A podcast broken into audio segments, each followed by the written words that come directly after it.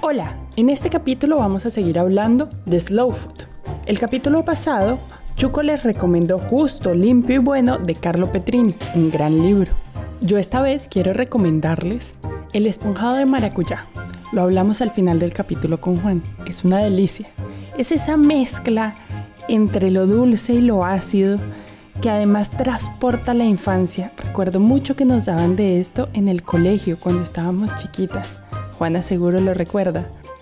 Tengan un lindo capítulo. Juan es politólogo, pastelero y activista. Nació en la ciudad de Pasto, en Nariño, al suroeste de Colombia, en medio de mesas grandes llenas de ollas y platos con buena comida. Su legado familiar tiene el sabor de las recetas saladas que también son dulces y tienen un toque picante, como el ají de maní. Mientras vivía en Argentina, Juan empezó a hacerse preguntas acerca de dónde viene lo que comemos y nuestras prácticas de consumo. Tiempo después, encontró algunas respuestas en Brasil de la mano del movimiento Slow Food. Allí empezó a construir puentes entre los pequeños productores y los consumidores locales para generar cadenas de consumo conscientes y respetuosas.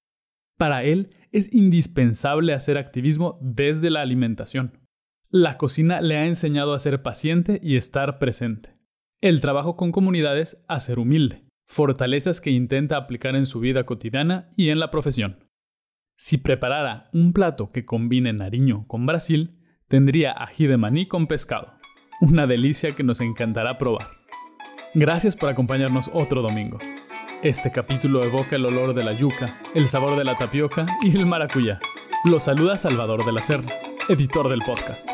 Hoy los invito a catar la historia de Juan López Delgado.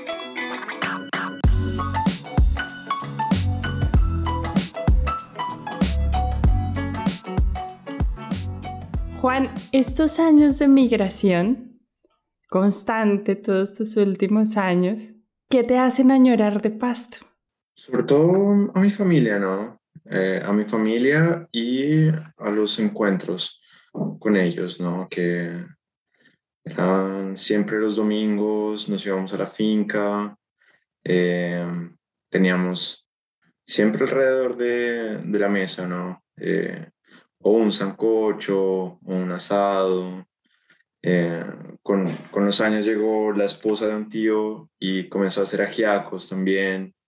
Eh, Se cruzaron con bogotano. Nos cruzamos con bogotanos, sí. Y sobre todo eso, ¿no? Los encuentros con, con mi familia. Eh, creo que es lo que más añoro, lo que más me hace falta de Colombia. Sí. Qué lindo. Qué lindo. ¿Y qué es todo eso que has recogido en estos años de migración? Porque entiendo que no has estado en un solo lugar, ha sido un constante cambio.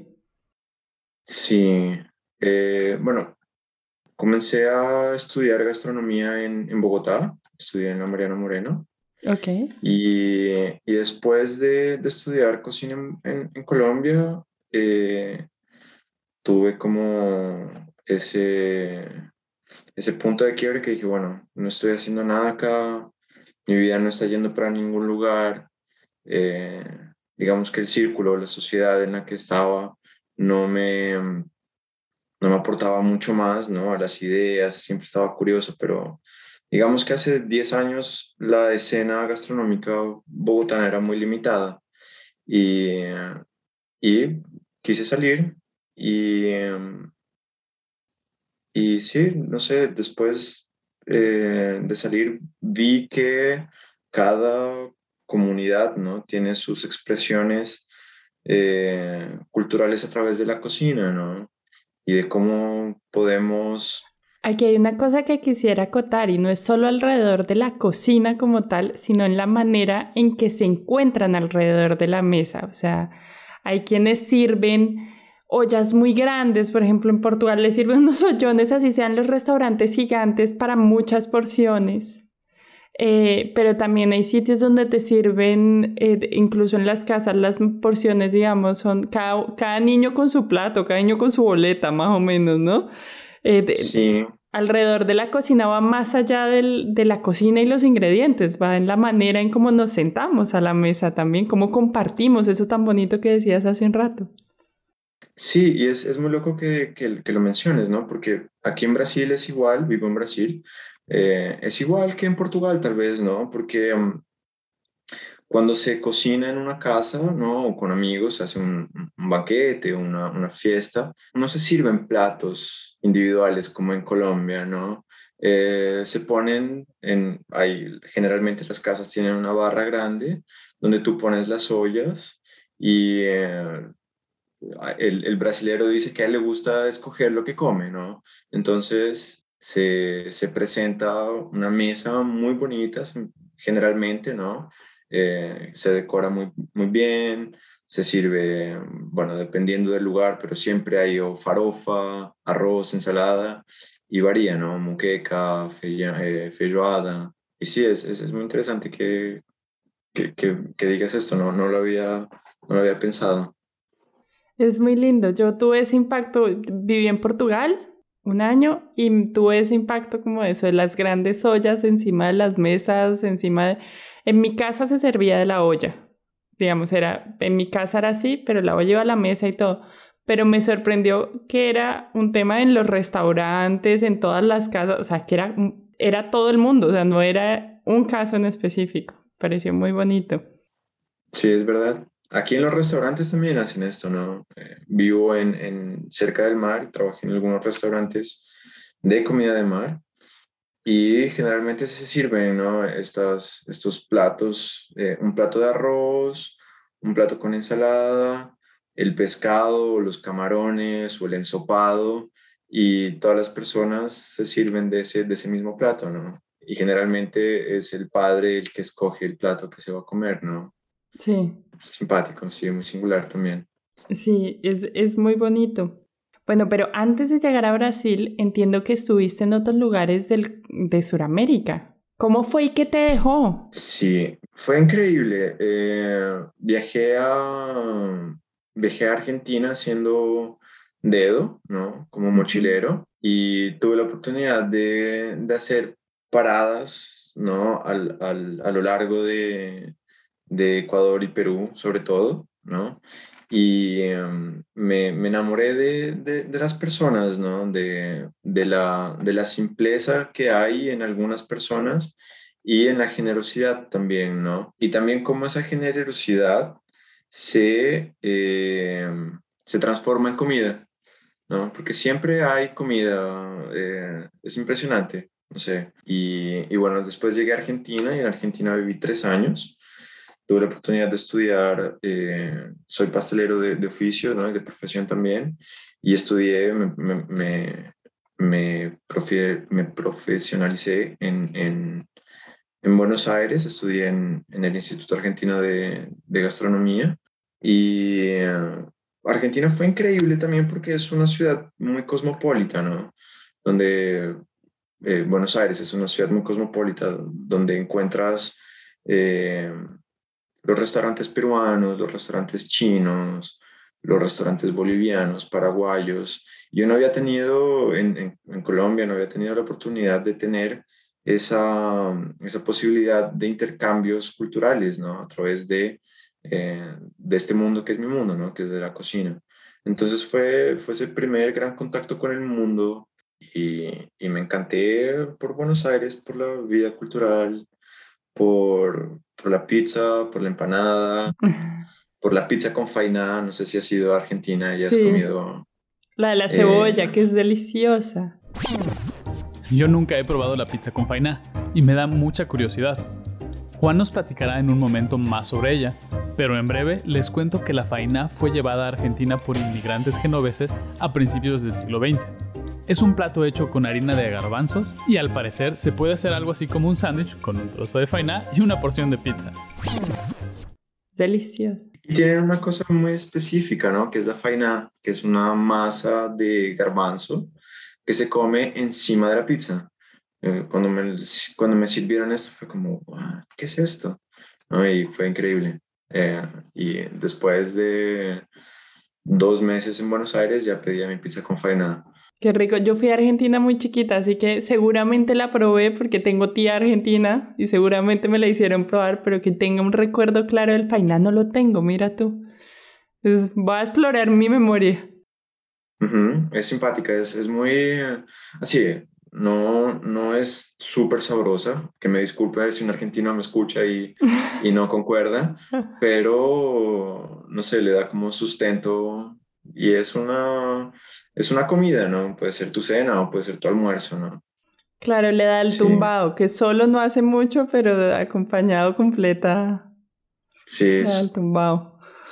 Y el, el, asado, ¿no? Durante mucho tiempo fui, mm, fui vegetariano, ¿no? En, en Colombia era vegetariano. Y cuando llegué a Argentina, bueno, es, es el país del asado, ¿no? Eh, y era un poco, estaba firme en mis convicciones, hasta que un día un, amigo me invitó a la chacra, ¿no? de, del papá de él. Y el, el, papá nos invitó a hacer el sacrificio de un chivo y participé de todo este proceso y después eh, fue, fue muy marcante, muy chocante para mí, ¿no? Porque, bueno, en fin, era un, un contacto con, con, la proteína animal que no había tenido nunca. Sí, claro. Ver este, Eso no es este normal. este proceso, ¿no? Eh, y, y, es fantástico, ¿no? Porque ellos hacen un, bueno, por lo menos en, esta parte que se llama eh, en Tandil, que es provincia de Buenos Aires, eh, es, una, es una región rural de, de Argentina donde las personas tienen sus animales que ellos mismos consumen, ¿no? Entonces, el, el, uso absoluto del animal, ¿no? Desde la piel hasta las pezuñas, pasando por la sangre, es, es algo que, que a mí me hizo entender que está bien comer carne siempre y cuando eh, tenga, un, tenga un, una cierta ética, ¿no? Por así decirlo, ¿no? No, no este consumo masivo sin, sin conciencia. Sí. Claro, aquí tengo que corregir un poquito algo que dije que, dije que no es normal. Sí es normal, era la normalidad durante muchas décadas eh, y era el proceso normal. Los llanos colombianos, por ejemplo, todavía se mata la ternera y se acompaña todo el proceso para los encuentros familiares. O sea, sí es un hecho normal. Lo que pasa es que el tener ahora las, las famas o las eh, carnicerías te quita un poquito, eh, o te quita, no un poquito, te quita del todo el proceso ritual detrás de comer carne. Total, total, y es, es algo que eh, para mí ah, en, este, en este proceso, en este viaje que comencé hace como 10 años, ¿no? fue e, esto, ¿no? Entender el, el, de dónde vienen mis alimentos, ¿no? Creo que fue poco a poco eh, como girando la llave, ¿no? Y, cambiando un poco eh, mi, mi, concepción sobre lo que es la cocina, la gastronomía, ¿no? La cultura alimentar. Entonces, eh, sí, Argentina me trajo esto, ¿no? Y mucha técnica, ¿no? Porque Ahí, ahí trabajé en, en, pastelerías que eran, eran muy buenas pastelerías donde había mucha técnica. Entonces esto fue como maravilloso en este, en este sentido, ¿no? Y después vino una crisis económica, me asusté y dije, bueno, no quiero pasar una crisis económica eh, y, y, me vine para Brasil. Ok. Y, y aquí en Brasil eh, tuve la oportunidad de, mm, de, trabajar en estos restaurantes de frutos de mar. Y por trabajar con tantos pescados y con pulpos y con camarones, volví a ser vegetariano. Ok. porque... ¡Fum, fum! La vuelta la, de la hoja, ¿no? No, y de repente para mí era... Eh, me hacía mal ver eh, siempre me gustaron mucho los pulpos, ¿no? Porque no recuerdo, hace muchos años vi en Discovery Channel que los pulpos eran súper inteligentes. Y eh, una vez comencé a, a, manipular tanto pulpo, ¿no? Así, eh, no, no me estaba sintiendo muy bien. Entonces dejé de lado esta parte de la, de la gastronomía, de la, de la culinaria de frutos de mar que era una cosa que me faltaba como en mi currículum, por así decirlo. Y, y volví a ser vegetariano. Eh, en el medio tiempo de esto conocí el movimiento Slow Food. Sí, yo quería hablar de eso. Justamente estaba, estaba pensando, bueno, ya veo en dónde se gesta un poquito en, en entender el, de dónde viene el animal y la ética del, del consumo se gesta un poquito en Argentina, pero pues yo quería saber un poquito cómo se ha desarrollado justamente. Y sí, el, el, el entender la gastronomía como, como, como, como un todo, ¿no? Eh, y más allá de la gastronomía, la, cultura alimentar, ¿no? Que es algo que a mí me gusta eh, decirlo, ¿no? Eh, todos los, todos los, los, pueblos tienen representaciones culturales, artísticas, ¿no? Y la gastronomía es parte de esta, de esta cultura, ¿no? y, podemos hacer un estudio antropológico incluso a través eh, histórico, a través de lo que se come, ¿no? Y de cómo se come, por qué se come cada cosa, ¿no? Y, em, y con, con, un montón de, de, preguntas y de cuestiones que me, que me, fueron surgiendo a través de los años, ¿no? Eh, también creo que te comenté que estudié ciencias políticas entonces tengo un lado humanista también que, que, que, siempre, nunca lo he dejado de lado, que siempre lo he explorado. Y con Slow Food tuve la oportunidad de, de, de casar estas dos... Eh, Pasiones. Estas dos formas de ver la vida, ¿no? También. Y comencé el activismo porque, digamos que tengo amigos que son productores locales de productos orgánicos y, y veía la lucha de ellos, ¿no? El, día a día, que no es fácil.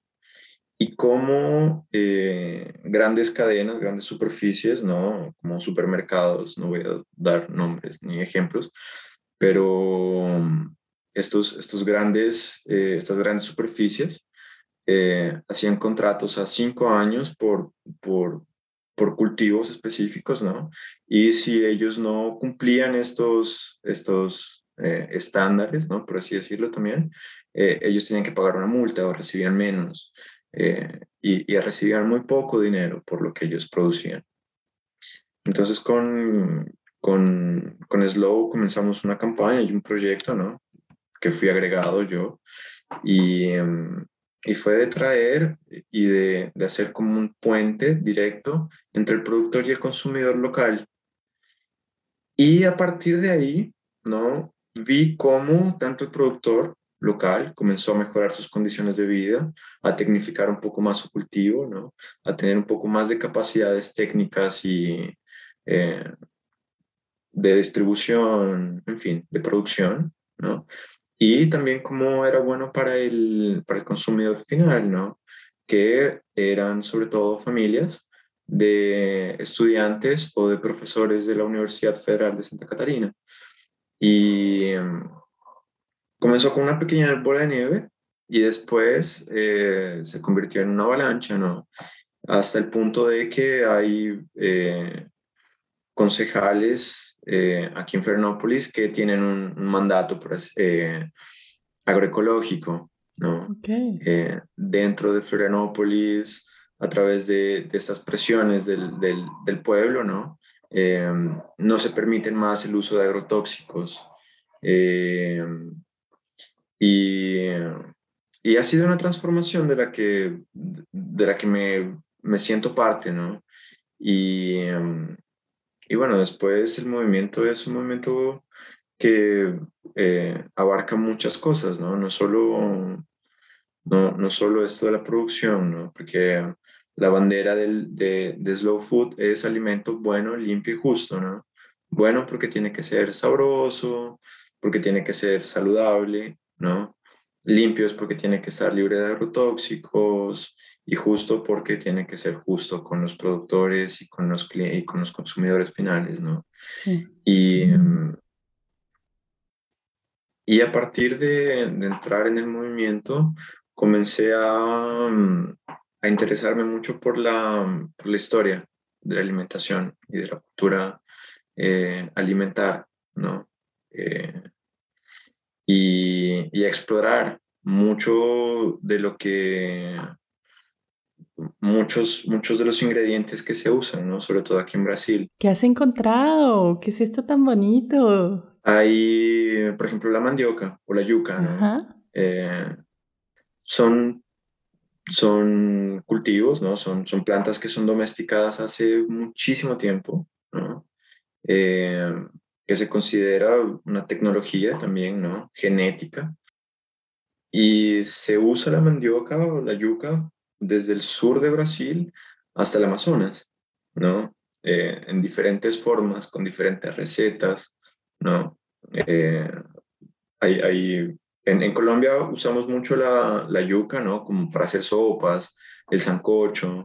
Yo soy súper fan, súper fan. Creo que es de las cosas que más extraño para mí es de, las, de lo que nosotros llamamos harinas. Creo que esa es mi favorita de lejos y es la más difícil de conseguir afuera, ¿no? Sí, es el, el, el, cultivo requiere de unas, de unas características, ¿no? El, el suelo y, bueno, la temperatura, le gusta mucho el calor. Y, em, y, se hacen subproductos de la mandioca, ¿no? De, de, la yuca, que en Colombia conocemos tal vez solo el almidón de yuca, ¿no? Pero acá se hace harina, se hace masa, con eso se hacen tortas. Hay una torta de yuca que es increíble. Eh, eh, bueno, y, y, así, ¿no? Para, para, para, mencionar una cosa, ¿no? La yuca. Sí, el pan de eh, queijo, que es el pan de yuca nuestro. Claro, que es con almidón de yuca, ¿no? Con lo que se llama polvillo, polvillo acedo. A mí me encanta, María Alejandra, medio a probar en alguna ida de ella a Bogotá, cuando yo todavía estaba en Bogotá, la tapioca, así que la, como la tortillita esta. Me platica Manu que esta tapioca de la que está hablando es básicamente una tortilla hecha de almidón de yuca que se ha rehidratado. Es meramente brasileño y ya de lo que quieran rellenar la tapioca, dulce o salado, le toca decidir a cada uno. Qué cosa tan deliciosa, eso es increíble y es supremamente, o sea, es una cosa así como, no, no, no tiene un, no es, no es muy elaborado, digámoslo así, pero en sabor es increíble. Sí, si, eres, si tienes acceso al almidón de, yuca, puedes hacer tapioca en casa.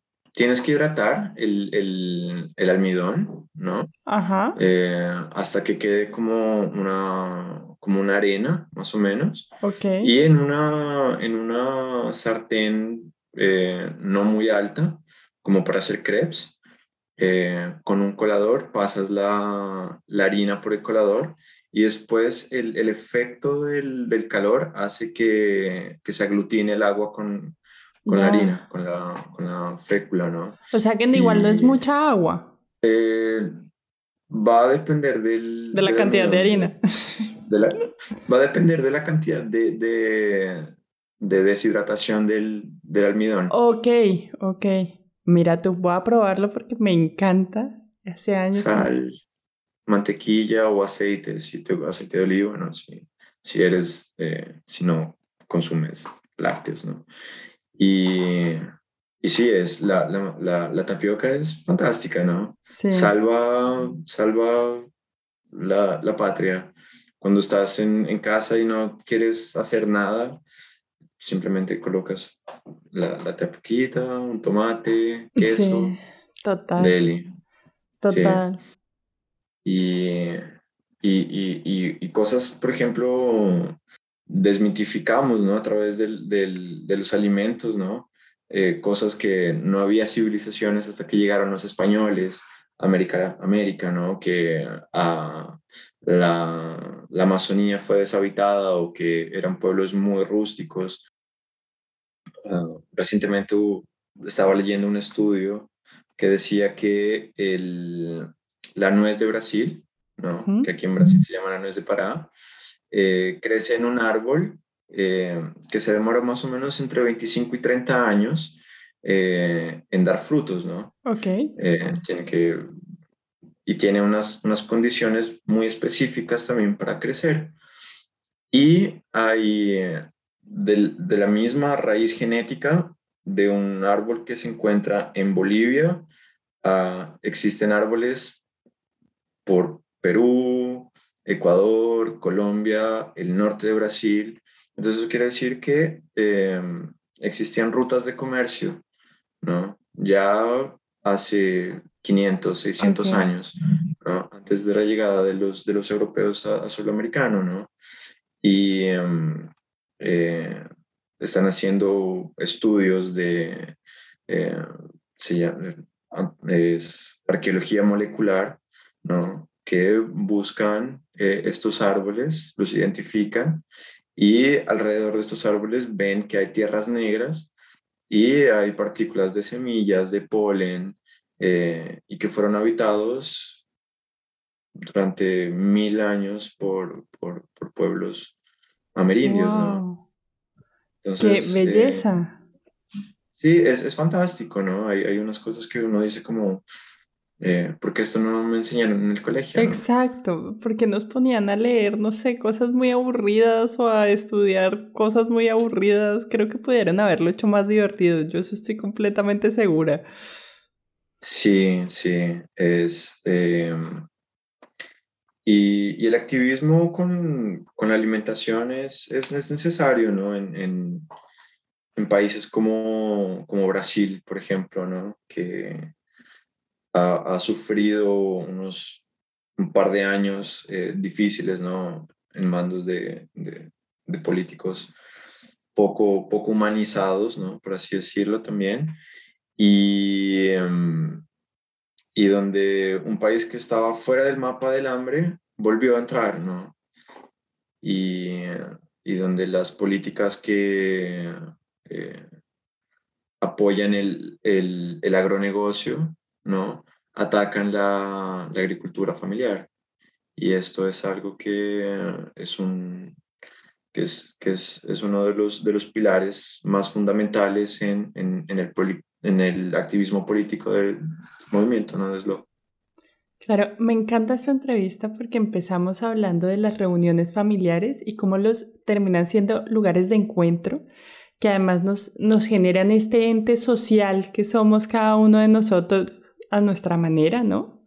Y cómo después durante tus viajes empiezas a contarme cómo te van eh, nutriendo, por ejemplo, la ética de los animales o la manera en que nos sentamos a la mesa o, y al final todo tiene, converge dentro del mismo gran caparazón que podríamos decir que es slow food, ¿no? O sea, todo al final también tiene que ver con esto porque es cómo nos, cómo nos socializamos, cómo nos encontramos como el otro dónde lo hacemos, de dónde viene lo que nos comemos, cómo le devuelvo yo al mundo esto que me está dando también, ¿no? Es al final un gran círculo que, que, es muy importante tener en la mira cuando somos gustosos de estas cosas, porque es la manera en la que también podemos generar un impacto a temas como, no sé, el calentamiento global o la desigualdad.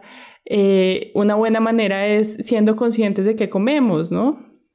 Sí, sí, justamente, ¿no? Eh, hay, hay dos eh, premisas, ¿no? Que me encantan, que es, somos lo que comemos, ¿no?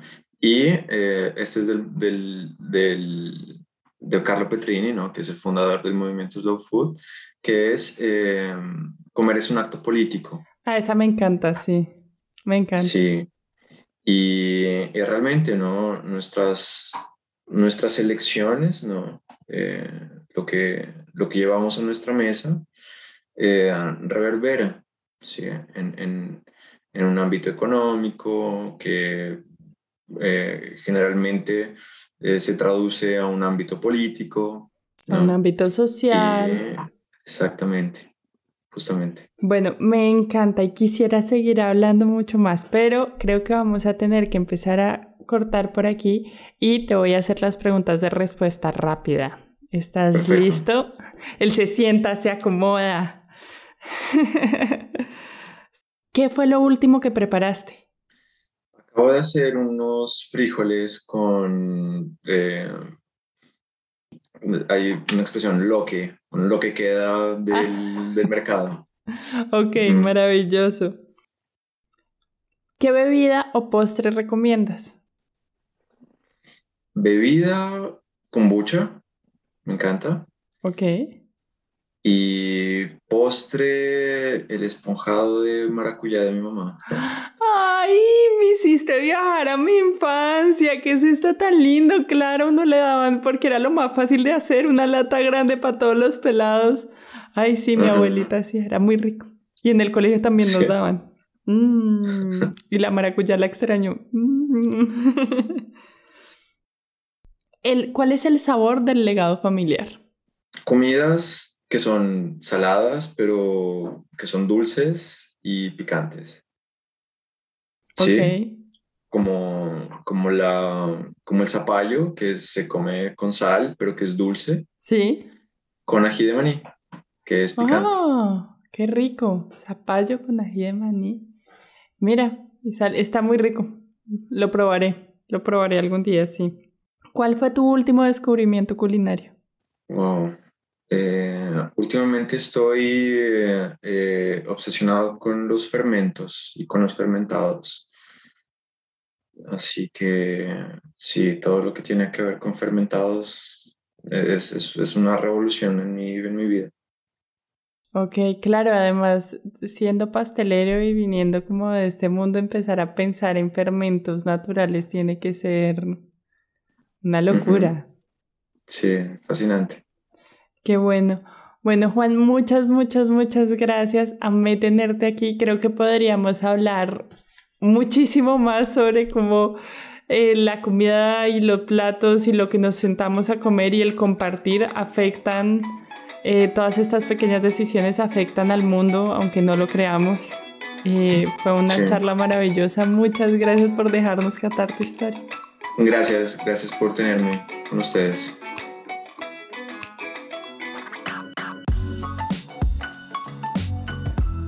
Hola, hola, soy Sara Bautista y estoy a cargo de una sección del podcast que me encanta Aquí le vamos a dar las gracias a cada una de las personas que hace parte de nuestro Patreon porque gracias a su apoyo este podcast sigue creciendo. Así que le damos infinitas gracias y le mandamos mucho amor a Juan Pablo Carrascal Ruiz, Andrés Pulido, José Navarro, Pedro Pablo Vega, Poli Ruiz, Natalia Romero Jaimes, Nancy Lee, Soy La Góngora, Ana Jimena de la Serna, Juan Manuel de la Serna y a Ana Ruiz. Catando Historias somos Manuela, Sara, Juana y Salvador. Puedes encontrar las recetas de los invitados en www.catandohistorias.com. Si quieres compartir tips, recetas o memorias que hayan llegado a tu mente, estamos en redes como arroba Catando Historias Podcast. Si te gustó el capítulo, compártelo o escribe una reseña en la plataforma donde lo estás escuchando. Igualmente nos puedes apoyar en patreon.com diagonal catando historias. Tenemos un menú de recompensas que te puede gustar. Las bellas ilustraciones de Juana Nieto las encuentras en Behance bajo su nombre o en Instagram como guion al piso, mielina guion al piso. Muchas gracias por escucharnos. Catando Historias es grabado en De la S a la T